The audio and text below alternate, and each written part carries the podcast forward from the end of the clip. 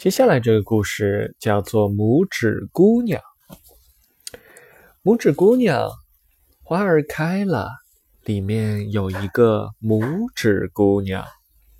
一天晚上，拇指姑娘正在睡觉，就被癞蛤蟆偷走，放在了荷叶上。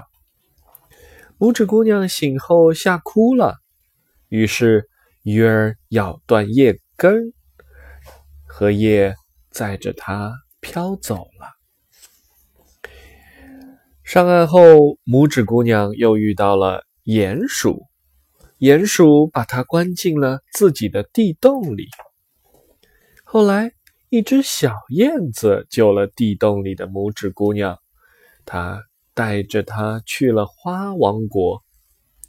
在这个美丽的花王国里，拇指姑娘生活的非常幸福。小朋友，当别人有困难时，我们也要像小动物们帮助拇指姑娘一样帮助他人。All right，故事讲完了。